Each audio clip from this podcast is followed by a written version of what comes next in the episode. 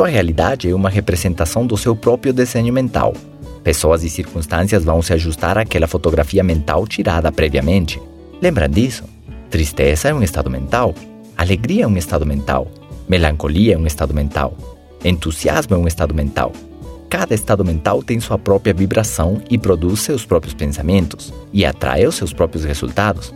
Você deve colocar ideias que modifiquem seu estado mental, repetir e reafirmar aquilo que você quer conquistar, imaginar e visualizar cada página do livro de sua vida, cada capítulo do filme de sua vida.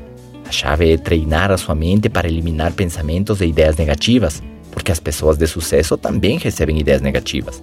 A diferença é que não ficam muito tempo em sua cabeça. Elas são eliminadas, elas são substituídas por ideias boas, por fé de que as coisas vão dar certo. E as pessoas fracassadas usam a mesma capacidade mental para fazer justamente o contrário.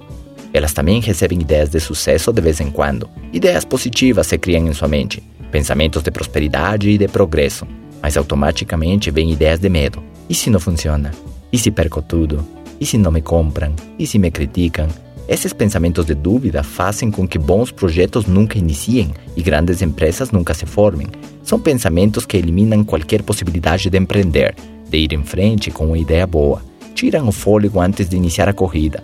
Pintam um quadro mental de derrota antes de iniciar a batalha. E é justamente isso que a mente faz. Por isso, você deve se certificar de que sua mente está treinada, de que você controla seus pensamentos.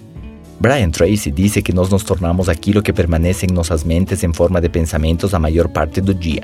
A pergunta seria: que tipo de pensamentos permitimos que permaneçam em nossa mente? As ideias e os pensamentos são como os pássaros, ficam voando em cima de nós. Mas nós permitimos que façam ninho em nossa mente ou não? A capacidade da mente lhe permite pensar muito rápido, porém ela consegue colocar apenas uma ideia de cada vez. Por isso, se acontece uma coisa ruim em seu dia, você deve estar ciente de que não cabem mais ideias nesse momento a menos que você tire aquela que deixou entrar. É como uma máquina de CD, que pode ter vários CDs dentro, mas só pode tocar um de cada vez. Um CD tem várias faixas, no entanto, o aparelho toca uma faixa de cada vez. Assim mesmo, a mente pode focar em uma coisa de cada vez.